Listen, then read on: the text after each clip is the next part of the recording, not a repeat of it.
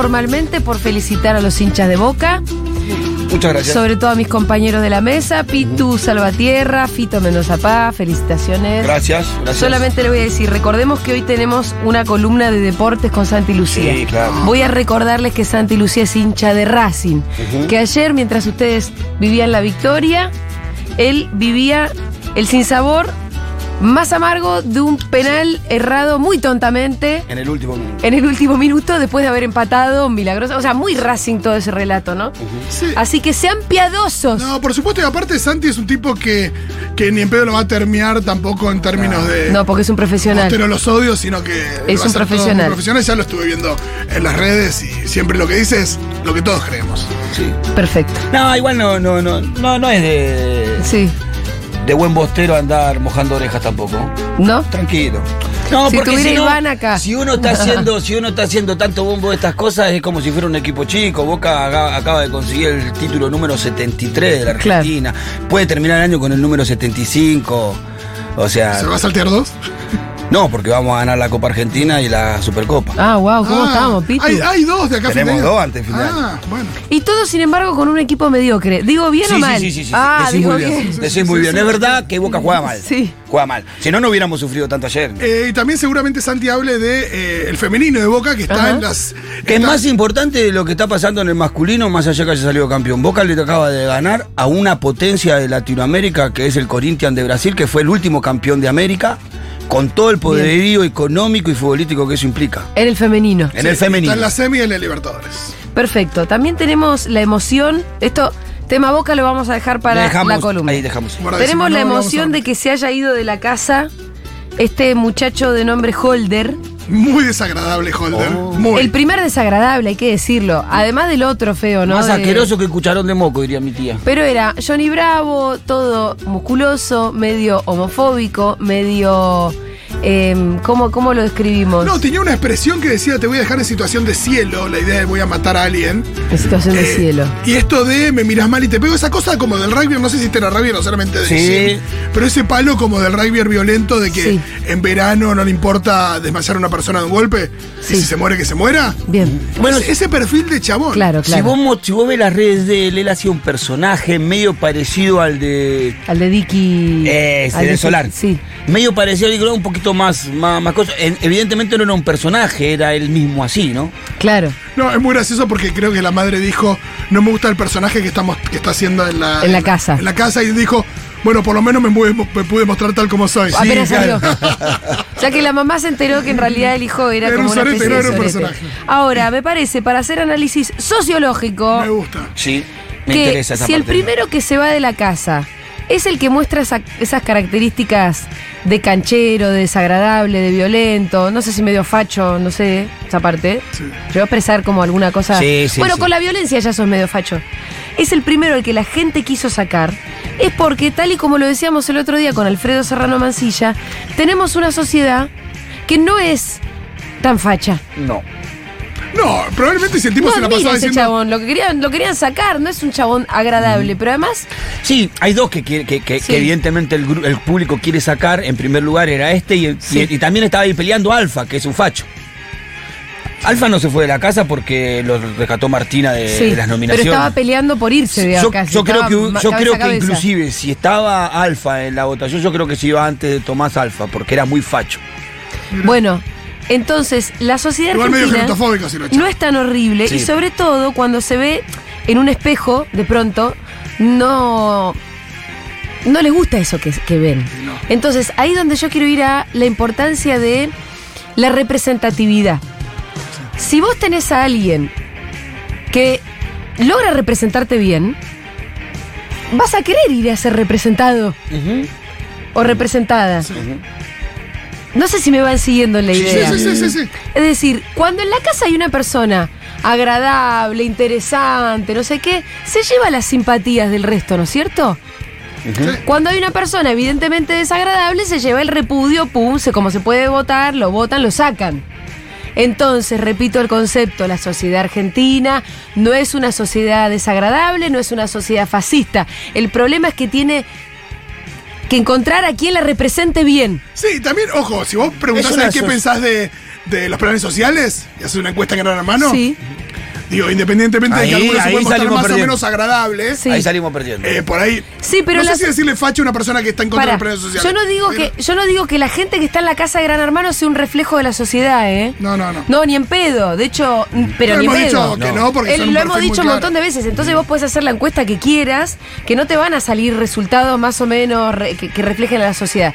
Yo digo que lo de que pasa en Gran Hermano y la respuesta del público un poco sí puede llegar a servir, un poco, para ver eh, ciertas reacciones sociales que nos pueden hablar de alguna cosa. Como por ejemplo haber sacado a este holder en primera instancia. Sí, ¿qué, podríamos decir? ¿Que tenemos una sociedad más bien progresista? Lo que decía Alfredo Serrano Mancilla, que es que aunque a veces no encontramos quien nos represente o votamos a tontas y locas a cualquiera, los valores en conjunto, eh, no de toda la sociedad, pero de por una mitad más uno de nuestra sociedad, son valores más bien progresistas. Vos le preguntás a la sociedad qué opina de los planes y la verdad que están de acuerdo con que la gente que no tiene oportunidades reciba ayuda estatal.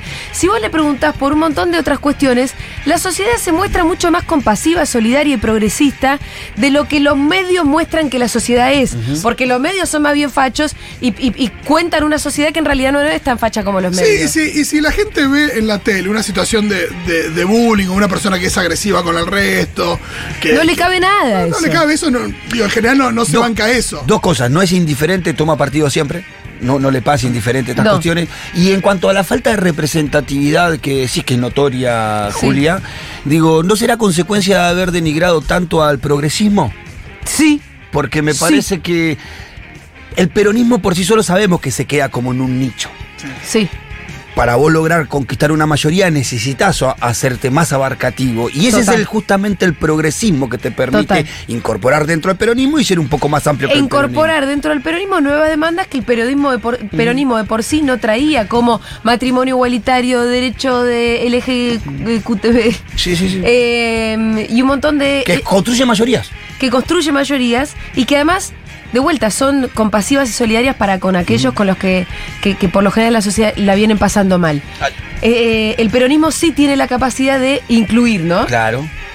Eh, Sí, yo lo que diría es quizás retomando esos conceptos de Sí. progresismo, reivindicando el progresismo como, como, una, co- como un pensamiento en la Argentina, sin avergonzarse, sin denigrarlo, sin nada, eh, dejando de infantilizarlo al progresismo, Bueno, que siempre lo caracterizamos como tonto, como, ay no, la represión y esta cosa. Me parece que... ¿Sabés que lo hablábamos el otro día que justo vos no estabas porque estuvo, estuvo Adriana Carrasco de invitada y hablamos mucho algo que, bueno, ella lo discute mucho en Twitter, que es que eh, dentro de desde el, el propio peronismo o campo nacional y popular viene esa hostigación al progresismo, diciendo, bueno, ustedes se pasaron dos, tres pueblos, hinchar tanto las pelotas con la E, con esto, no, por eso gana la derecha. ¡Ey!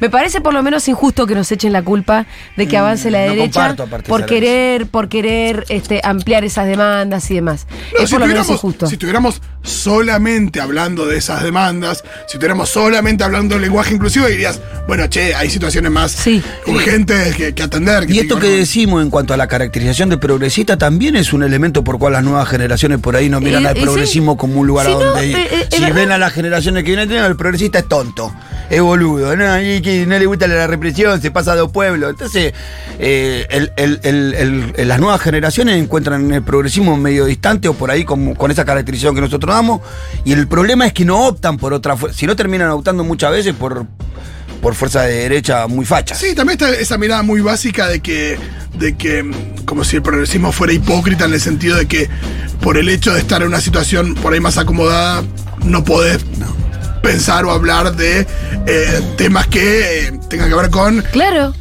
Atender justamente a, eh, las necesidades de gente que está en una situación peor. Bueno, esa es una de las caracterizaciones sobre el progresismo y me parece que cualquier avance de los sectores populares está basado en una alianza con los sectores de clase media. Sí. No hay manera. Y con el progresismo. manera, sino. Y con el discurso Bueno, progresista. y- y con el progresismo, Para claro, mí, es claramente, el feminismo durante el 2018, etcétera, etcétera, fue el movimiento que más movilizó a, si querés, la juventud argentina y de pibitas que ingresaron a la política por la puerta del feminismo y después se quedaron teniendo otras discusiones.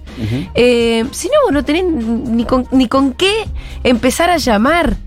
No tenés cómo empezar a convocar a la participación de- del debate público sin considerar estas nuevas demandas. La verdad se pueden ir bien a cagar los que nos dicen esas cosas. Hay que volver, vuelvo, insisto, hay que reivindicar de vuelta el, el- el- el progresismo, progresismo. como parte del pensamiento nacional, como parte del pensamiento nacional y popular también. Sí, sí. ¿no? Combinado con otras, porque también el peronismo existe, ¿no? Las corrientes sindicales que están dentro del peronismo. Me parece que la única manera de construir una, una mayoría es entendiendo al progresismo, incorporándolo. Aparte tiene un montón de reivindicaciones que- fundamentales para la construcción de una patria a la que queremos todos. No, y que, y que se dé una autocrítica, que yo creo que, que de a rato se da, que se dé una autocrítica interna para construir mejor. A mí me parece, por ejemplo, si sí tenemos que hacer como la autocrítica desde los progresismos, va más por el lado de haber sido cancelatorios en algún Claro. momento. Bueno, eso es lo que no va. Sí, un vení, Fede, vení. Justo, mira. Ju- sí, quizás un poco más de pragmatismo, un poquitito más de pragmatismo en algún o, momento. o- o tal vez darnos el ejercicio de la persuasión sin. eh, y teniendo además la paciencia de entender que por ahí hay otras generaciones que no vienen con todo incorporado, entonces no cancelar así de movida. eh, pero eso es distinto, es una autocrítica que tiene más que ver con estrategias y Claro. táctica política, pero nunca con el fondo de las cuestiones. No podemos nunca arrepentirnos de pedir más derechos para más personas, para Y la de- mayoría. Y de querer nunca. una sociedad sin represión y de querer una sociedad que. La verdad que caracterizar al progresismo por esos, por esos pedidos que tiene o por esas reivindicaciones que tiene como infantilizante o como, o como una quimera o como algo inconcebible es también eh, resignar banderas. me Bien, parece. dicho todo esto, voy a saludar a Fede Vázquez que me acaba de escribir un mensaje que dice: El primer Néstor, Néstor fue recontra progresista. Sí, claro. ¿Cómo les va? Hola, ¿Cómo le va, Fede. Fede? Qué bueno que hablamos de estas cosas en vez de otras. En vez de que. No, Ah, las por eso pavadas que estaban hablando antes. Ah, pero Hablar vos, tra- temas serios, vos trajiste ¿viste? de vuelta el tema a la no, mesa, no, no, pavote. era, era para. Por favor. Pará. Eh, antes, de que, antes de que profundicemos. Bueno, no vamos a cargar al jefe. Bu- buenas, No. no, si hay algo que mi mamá me hizo, un tipo inteligente. Un tipo vivo, me dijo, el mundo para lo vivo, hijo. No cargues a tu jefe en esta situación. Este que mejor. Tengo que decir que, tema. tan- que tanto Fito como el Pitu son buenos hinchas, buenos ganadores. Sí, sí, no Hay que son- ser buena- buen Eh. ganador. Hay que ser buen perdedor, pero sobre todo buen ganador. Es más difícil ser buen ganador. Buen perdedor es cualquiera, ¿viste? Ya perdiste, que te queda ser bueno. Ser ganador está- es más complejo. Escúchame, que- Fede, yo sé que este, sí. este tema a vos te encanta, por eso también te convocaba. Quiero, dicho esto, dicho que Holder se va, porque la sociedad es mejor de lo que nos venden que es, voy a decir que hay un personaje, me enteré yo hoy, A ver. a la que le dicen Mora la Futurocker. Ah, mira vos. Bueno, la Futurock. ¿Es la que vive en la casa? Sí, Ah, no, pará, me la perdí. Mora la Futurocker. Bueno, está pasando ¿Y desapercibido. cómo es Mora? Se ve que está pasando desapercibida porque si ustedes no la Ahora fueron a sí, la conozco a Mora, no sabía Ah. que le decían Futuro. Pero es que yo me enteré hoy con un tuit de Leila Bella que, y después nos, nos pusimos a investigar un poco más y resulta que le dicen Mora a la Futurocker. ¿Pero En- tiene que ver con nosotros? Ay, acá tengo muchos mensajes. ¿No ves? Googleé Mora y Futurock. Ojo, hay algunos que obvio que critican. Pará, Mora la Futurocker es, es- puede ser bueno, puede ser malo. O sea, o nos lo dicen No. pegándonos un De- gaste. De entrada me pone una contradicción tremenda porque ahora ya tengo un competidor para Tiago. Eh, ¿Les digo? Bueno, pero pará, no sabemos si la bancamos a Claro, Mora. ni No idea. sé tanto, ¿eh? No Ya que sabemos. Yo sea, no sé. ya que sea Futurocker No, porque la tiene dice, la, pará, le dice la Futurocker a veces para pegarnos un gaste fenomenal porque no sé. Sí, sí, el bardo del progre. También, Ah, obvio. Es ¿es para progre bardear al- Mora? Mora me parece que es la que es bisexual, ¿puede ser? O poliamorosa, o no sé cómo se define ella. Poliamorosa. Pelo corto, joven, se supone que progre. Relación abierta. No sé Les si puedo leer algunos tweets que Sí, dicen: Busqué. Mora y Futurock. Sí. Dice: eh, Mora es como si revista Sudestada y Futurock tuvieran un hijo. Bueno, bueno. ¿Puedo tener un hijo con revista En sudestada? contra, podemos tener un hijo de revista Sudestada. Mora medio que me gusta porque tiene cara de trastornada y tiene esas vibes de Futurock. ¿Cuáles serán? No, Eh, yo, a ver, no la, no la conozco. a Es muy inteligente, quiero decir, ya por ahora. Ah, sí. ¿Mora? Sí. Ah, Ah, bueno, bueno. Bueno, ahí pegoteando entre bien. los grupos, es muy abierta. no- no- se lleva bien con todos en línea general. Eh, hilo de momentos Futurock con Mora, cuando dijo que precisa- precisaba un cachorrito para lavar la copa menstrual. Un Bueno. cacharrito. Me gusta. Ah, copa menstrual. Tiene copita. Usa copa Mora. menstrual. Feminista. Mora el fichaje estrella de decimos Futuro. Mora la Futurocker porque es la progre, es la que está en los dos bandos, es la que está leyendo mejor la casa Bien. y es la que está tratando de ¡Es hacer el papel de desapercibida mientras está jugando entre Bueno, necesito más mensajes en el que 11 no está 40 parada. 66 000 También- que me cuenten más si la bancamos o no la bancamos. Una- Necesito ir tomando una postura. También es la que mejor trata al hombre más grande. Ah, bien. Respeto a los mayores. Sí, la que mejor le- le- lo escucha, le responde. Que es el facho igual. Sí. Bueno, pero hay que te respeto, está bien. Obvio, lo decíamos hace un rato, nuestra tarea de persuasión, no de cancelación. Acá vi un grupo, un hilo que dice, pone que cupo, ¿no? Nacho es cupo closet. La Torre es cupo discapacitado, no sé qué. qué de- Alfa cupo tiroteo en Arizona y Mora cupo Futuro. Perfecto, estamos ahí en la disputa. Tiroteo en Arizona me encanta. ahora, ahora vamos a tener que investigarla y ver si Y la hacemos sí. nuestra candidata Y o sí. no. Claro, Eso bueno. hay que sí. ver. Sí. Tampoco uno va a comprar la candidatura No, ajena para porque no la, empezar, no la encajaron. Pero El- por ahí el- va. El Twitter a través del que yo me enteré de Mora, la Futurocker, es de Leila Bella, que dice que es una mentirosa. Ah. Que es una mentirosa la jugadora eh, Mora. Sí. Ah, bien, bien. No. Bueno, bueno, hay que investigar más. Sí. Ojo, porque Hay si que ver para qué jugar hay que mentir, Bueno, sí. Es hay un una juego de parte estrategia que- el sí, Gran sí, sí, Hermano, sí, ¿no? sí. es un juego estratégico. Yo iba a decir una cosa sin eh, eh, en lo que venían hablando. Hay una idea que yo creo es muy errada. Bueno, Twitter en ese sentido es un gran instalador de estupideces y de malas ideas y que uno cree que es el ágora, y, pues, Twitter, ¿sí? Es un amplificador de boludeces. Es un amplificador de boludeces, porque además sobre los errores construyen más errores. Y entonces, y, y- y los peores en general son los referentes de Twitter. En general eh, son peores todavía. Entonces, eh, bueno. Son los peores de los Eh, peores. Claro, como toda una gran confusión. Pero una de las confusiones para mí que se instalaron, y por ahí a veces uno a veces se le impregna también, es que el progresismo es algo así como una fuerza política o una idea en sí. Sí. Y acá lo interesante de nuestro hermoso país Ajá. es que eso no es así. Lo, cuando digo lo de Néstor, te decía lo de Néstor, porque me parece que eso te ubica en tiempo y espacio un poquito mejor. Ajá. El gobierno más progresista dentro de las variables que nosotros tenemos fue el del primer, el primer gobierno de Néstor. Fue el que empezó con la agenda de derechos humanos que no estaba en la único, agenda del peronismo. No. Tengo que recordar que el primer gobierno de Néstor no tuvo la simbología peronista dentro de su. No, me acuerdo. Ni en que- pedo. No. Todo me lo acuerdo de la contrario. frase que se metan la marchita y el escudo. Bueno, estaba en una situación porque veníamos del menemismo, todo eso, ¿no? Pero para entender, Sí, porque. también el menemismo había presentado una demanda y se había quedado con los símbolos. Exactamente. También hay que decirlo. Entonces ahí dice, bueno, métanse en los símbolos. Exacto, El exacto. peronismo se hace, no sé. Bueno, y Tampoco había tanto mención al peronismo, ¿eh? No, tampoco. No es que no reconstruyó legitimidad a partir de, de- de- de- de cuestiones concretas. Derechos humanos fue una. Puso a alguien como Zaffaroni, que podría ser el asme reír del, del progresismo para los tuiteros. Sí. Lo puso la Corte Suprema. sí, a la Néstor vez es Kirchner. uno de los penalistas más importantes del mundo. Además, pero a lo que voy es, lo puso Kirchner, no lo puso eh, eh, Vicky Donda. Sí, sí, sí. Porque todo se confunde. Yo creo que el problema que tenemos en, este, en esta coyuntura es que así como este gobierno es un mal gobierno peronista, es un mal gobierno progresista. Sí, claro. Porque es un mal gobierno. Digamos eso. Es un gobierno con muchas dificultades. Es difícil Entonces- también ubicarlo. Claro, entonces. ¿En dónde? ¿Qué es un gobierno peronista, un gobierno progresista, un gobierno socialdemócrata? ¿Qué es? No sé, pero más allá de la definición de eso, para mí está, está perfecto eso y, y que reivindicar. Yo no sé si el, no el progresismo como una corriente en sí, insisto con esto, porque eso es otros países funcionan de esa manera. Que vos tenés a los, a- a- al progresismo como un partido, la socialdemocracia. No, pero Acá- eso, la definición de progresismo es estar atento a las cosas nuevas, sí, a las nuevas demandas. total. Y también eh, Es, lo- es todo lo contrario a lo dogmático, Te, te ¿no? lo pongo como lo entiendo yo, eh, mi verdad relativa, como decía Néstor justamente, que es el mejor, la mejor versión del peronismo, es un peronismo progresista. Claro. Y eso es Néstor, es. Cristina, eh, y, y- y- y antes también, ¿eh? Que en un momento se decía peronismo de izquierda. Es más o menos lo mismo. Es lo mismo, exactamente. Es más o menos lo mismo. El Perón del- de, lo- del- de la reforma constitucional, ¿qué creen que es si no es un gobierno recontra progresista? Recontra en medio de la década del 50. Con los Sí, derechos, con los derechos que le dio a los trabajadores. Es un progresismo puro. Después fue, el peronismo fue laico. Fue incluso cuando tuvo que enfrentarse. el campo de. El conflicto con el campo del peronismo fue la iglesia.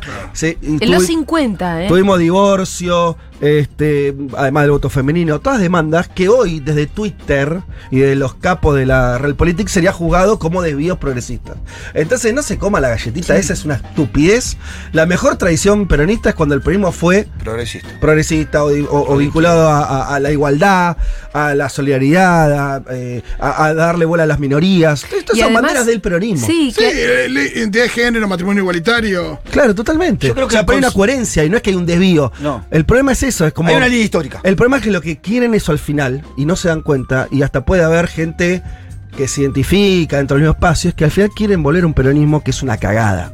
Existe el otro peronismo, ¿eh? Sí, Vos lo conocés, sí, Pitu. sí. El otro peronismo Pero ahora inclusive el reclamo de volver al peronismo bueno, ese peronismo del cual- es medio a contemporáneo. Sí. No, no, no. No sé si vos podés hacer lo mismo que hizo Perón en el cuarenta y pico ahora en este momento. Me parece que es otra situación. Hay otro piso de derecho, porque una de las virtudes más grandes de Perón en el primer gobierno fue que le dio derecho al 80% de los trabajadores en un año. Pitu, yo no creo que quieran volver a eso, sino que al final la retórica quieren volver a algo más parecido al menemismo, quieren volver a una especie de peronismo. Creen, Sí. estamos interpretando, pero me parece que están como pensando en que eh, eh, solamente que sea un partido del orden, ¿no? Bueno, no. Y- pero pero- Vas pero a poco. funciona eso, dentro. Yo no sé si vos lo agarrás Sí, algunos li- incluso dirigentes hoy dentro del peronismo, por ahí de la capital federal, por ahí de alguna provincia también, Ajá. y son muy conservadores. Sí, que recontra.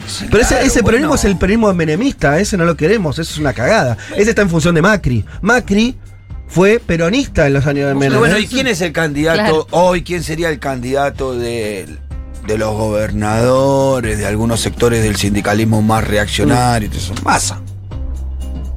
Ya hubo gobernadores diciendo, ah, hubo sindicalistas, a nosotros nos gustaría que el compañero Massa sea el candidato.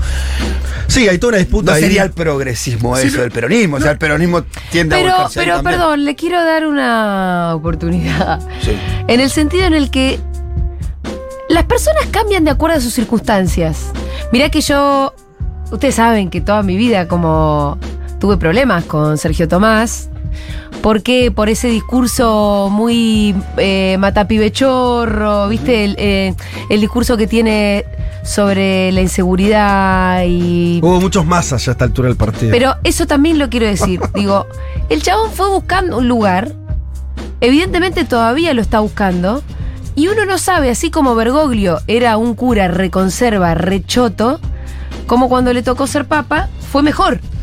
Sí, la pregunta, es, la pregunta es si vos por Alberto fue un buen candidato y cuando fue presidente fue peor. Digo, no sé, pero a las personas las circunstancias las modifican.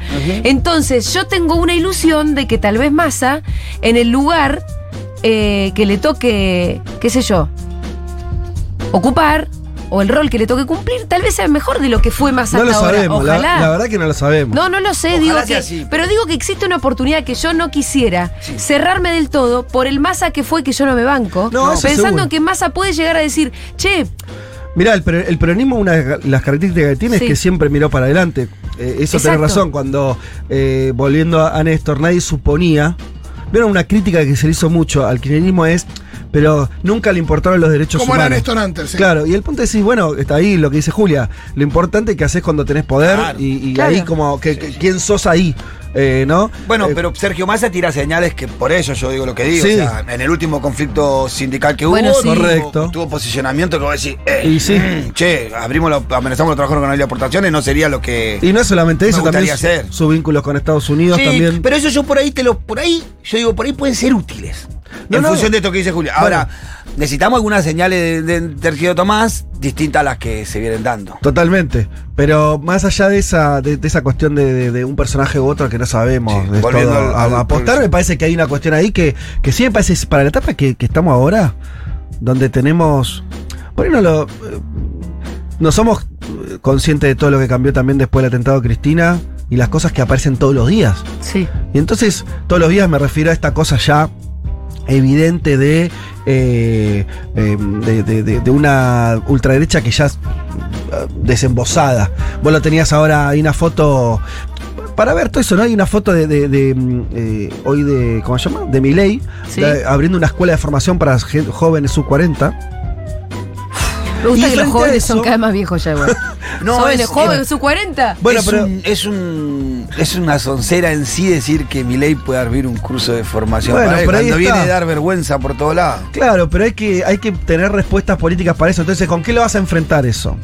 Y hay que enfrentarlo también con, con respuestas, es con respuestas políticas. Y a mí me parece que lo que estamos contando son todas respuestas útiles. Eh, no es solamente. No le vas a pensar. Hay algo también de Twitter medio pavote, que es pensar que siempre, que solamente mimetizándote con el otro. Ah, che, si la cosa va medio para la derecha, hacete. Convertite en una especie de discurso de derecha. ¿no? Y ahí tenías la- el sombrero de, de masa diciendo eh, Make Argentina Great Again, ¿no? Sí. Eh, y, y bueno, eso lo tenés que enfrentar también con, con otras ideas, que, que- que se vinculan con el progresismo, que se vinculan con la tradición del peronismo. Después perder, te puede ir mejor, peor, pero no puedes hacer otra cosa. No puedes pensar que te vas a, vas a hacer una estrategia pelotuda de, de creer que te volvés un poquito facho, entonces no vas a- perdés a la gente. ¿Qué es eso? No, bueno, es ya alguien que- hizo política en su vida puede empezar Es esa que en esa, pero además también en esta coyuntura, la verdad que eso ya no existe más. No. Ya no existe más. La derecha se radicalizó. La cosa se supone que se polarizó con una izquierda que todavía no se anima. Pero ya no existe más es la- la- las medias tintas. El o por lo menos con las medias tintas a ningún gobierno le va bien. Sí. Ah, eh, o, o ninguna propuesta política termina de ser demasiado encantadora con medias tintas. Bueno, un poco lo que pasa ahora. Sí, lo tibio nunca zafa acá. ¿Querías hablar, Rolito?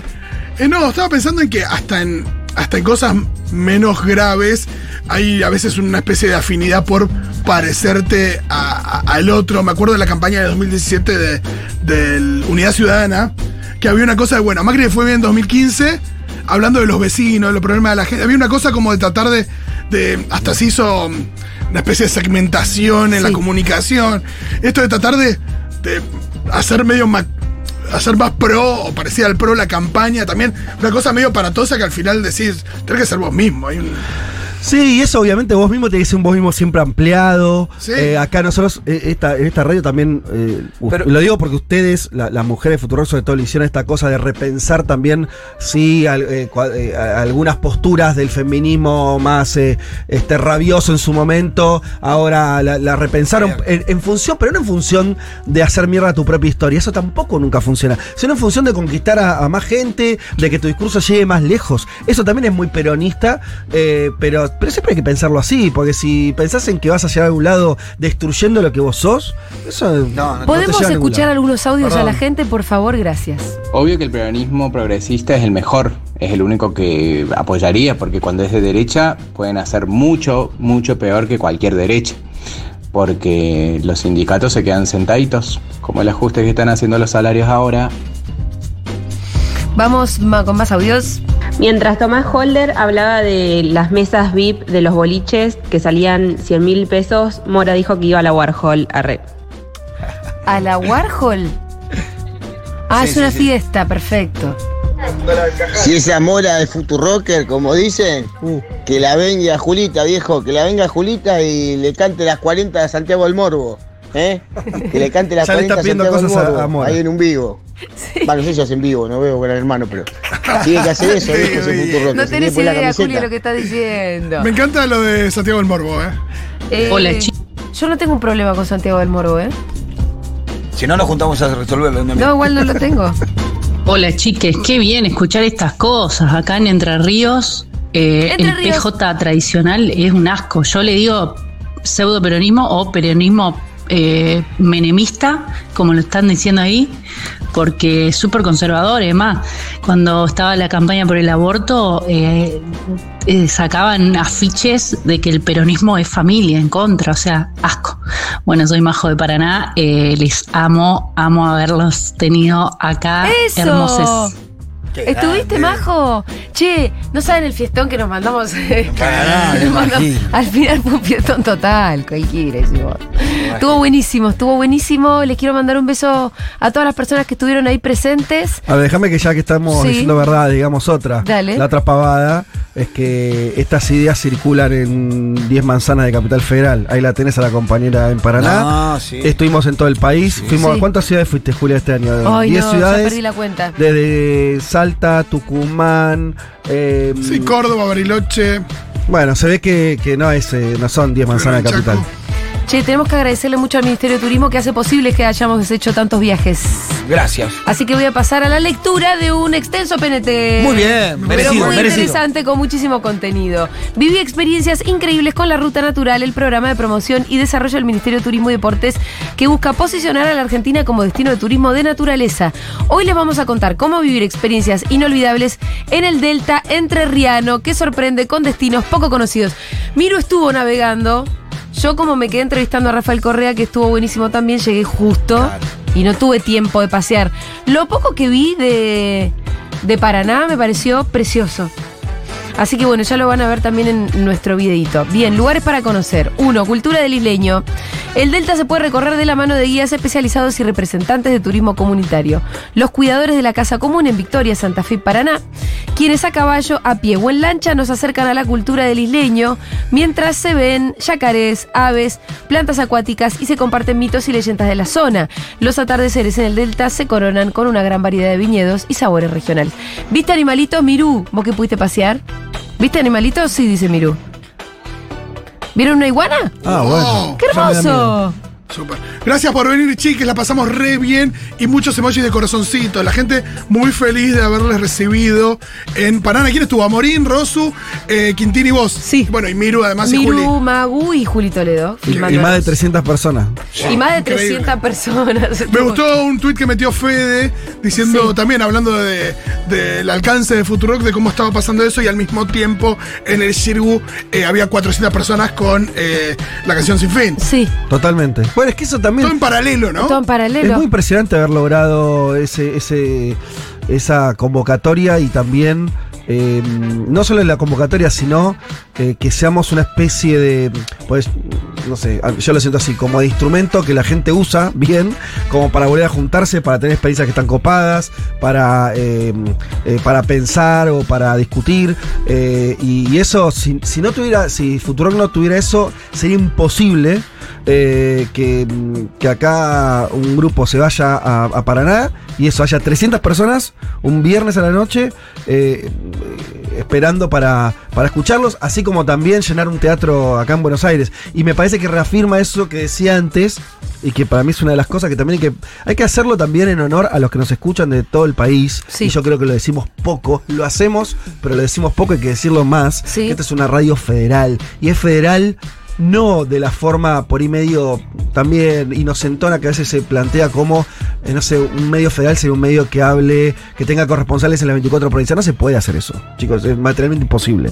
Pero sí es federal en el sentido que realmente nos escucha en todo el país. Si no, no podríamos haber hecho la gira nacional que hicimos. Y eso no es solamente que uno lo llena orgullo a los que estamos acá en el estudio, sino que me parece que le da valor a los que también escuchan saber que están escuchando un medio que le habla a gente que vive en todo el país, que tiene realidades distintas, que viven en sociedades, en, situaciones sociales distintas, eh, y eso me parece que desdibuja todas las, este, la- las cosas que se, que se tejen a veces sobre qué tipo de radio somos. Bueno, somos esa radio y eso es real y lo puedes ver. Sí, nos diferencia mucho también de, de radios que, que tienen antena, independientemente de las repetidoras. Eh, si pensamos en la proporción de gente que nos escucha, que nos escucha fuera de AMBA, es, es mucho mayor a la, a la de AMBA. Y también lo que decíamos, lo que decía Fede recién de, de las diferentes actividades al mismo tiempo, el simultáneo, hablan de una estructura que tiene la radio. Que, Porque antes claro. uno pensaba, bueno. Si Magu no podría estar en Entre Ríos, debería estar, eh, no sé, cobrando la entrada de. Es que de hecho Mau tuvo Totalmente. que elegir, pero. No, pero, pero te das cuenta que hoy la radio lo puede hacer y podría haber hecho otra cosa al mismo tiempo. Sí, la Y- posibilidad de gestionar eso también es el crecimiento que Eso. tuvimos en estos años. ¿Me permiten seguir eh, contándoles las experiencias inolvidables en el Delta Entrerriano? A ver. Te lo pido por favor. Ceibas es un imperdible para las y los observadores de aves que llegan en busca de casi 300 especies, entre las que se destacan los pajonarelas.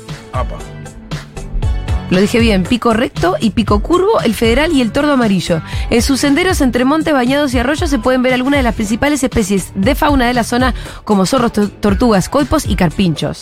Desde la localidad de Ibicuy se pueden visitar los pastizales de Ibicuy, una zona de pastizales naturales, médanos, humedales de gran extensión y pequeñas lagunas y riachos. Es posible combinar esta zona con Villa Paranacito, con arroyos, islas y humedales, con una gran diversidad biológica. Se puede pescar, caminar, andar en bici, hacer safaris fotográficos y paseos en lancha y kayak. Desde este lugar se puede cruzar en balsa con auto a la isla 9 para recorrer sus caminos vecinales y pasar el día. Ahora me dieron ganas de ir una semana para allá. Además de observar aves, en Gualeguay también se puede disfrutar de sus balnearios, hacer senderismo, kayak, pesca y turismo rural. En verano la localidad vibra al ritmo del carnaval.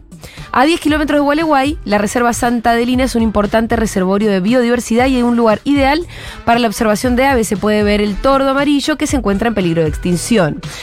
Victoria, además, invita a adentrarse en un lugar donde se fusiona la cultura, la naturaleza, el bienestar, la vitivinicultura y, por qué no, la pasión por los ovnis ya que la ciudad cuenta con un museo del ovni. Ojo, no sé si esto lo sabían. Em, después tenés el asombroso Parque Nacional El Palmar y acampa entre vizcachas, zorros y carpinchos Increíble. y un inmenso bosque de palmeras. ¿Te acordás fui. que vos fuiste? Yo fui al Palmar, sí, sí, sí. fui Y una vez hicimos un a mi país sobre el Palmar. Sí, que nos contaron que había unos, unas cabañas que tenían, eran eh, como eh, vagones de tren. Creo que eran, eran en el Palmar. Era por ahí. Maravillate con los mil sonidos de una naturaleza que habla, juega con tus sentidos, frena para tocar las texturas, las hojas de los folles eh, fríos, sorprendete con las mariposas de cola roja. Tómate unos días para desconectar y disfrutar de los amaneceres y atardeceres más lindos del litoral. Viví estas y más experiencias increíbles en el Delta Entrerriano, una de las propuestas de la Ruta Natural, el programa de promoción y desarrollo del Ministerio de Turismo y Deportes que busca posicionar a la Argentina como destino de turismo de naturaleza. Encontrá estas propuestas y muchas más en, anoten, larutanatural.gov.ar. Y además quiero agradecerle a la Municipalidad de Paraná y las entidades miembros del ente mixto de turismo, especialmente a Agustín Clavenzani y Milena Dempatur, que nos llevaron a conocer el islote municipal Curupí a 500 metros y con 500 metros de pasarela y senderos para conocer la flora y fauna, mientras disfrutamos del paisaje único de la costa. También nos subimos al Paraná bus turístico y conocimos la historia de una ciudad que fue capital de la Confederación. Yo no llegué a hacer el bus, pero me lo reperdí, pero me hubiese encantado poder hacer todo eso. Escribe Aldana, dice, ay, me emociono escuchándolos hablar de Entre Ríos, les quiero. Bueno, también agradecemos al Hotel Maran Suites. Paraná tiene una hotelería con servicios de excelente calidad. Tuvimos bárbaro en ese hotel, ¿o no? Y te reciben con la cordialidad de cada paranaense, la tranquilidad de la costa y el ritmo de una capital provincial, que es un ritmo tranqui. Pero a la noche se recontrapica el chorolo. Me dijiste que la fiesta estaba. La fiesta estuvo Y buenísima. que después había fiesta. Sí, porque después Está en ese lugar había fiesta, como hubo recambio y fiesta y no, no, una gran noche. quedaron. Y nos quedamos. Vamos a mamita, pero está a 300 kilómetros, vamos. No, no, con la fiesta que estaba ahí estaba suficiente. Muy bien. Hubo gente que se quedó más que otra. Sí, claro. Hubo, gente, se- que hubo casi gente no de- de la volvió. comitiva Futuro que se quedó muchísimo. Hubo gente de la comitiva Futuro que llegó directamente al desayuno. No, no, no puede ser eso. ¿En serio? Sí. Pero no voy a dar nombres. Vamos Porque a escuchar un tema.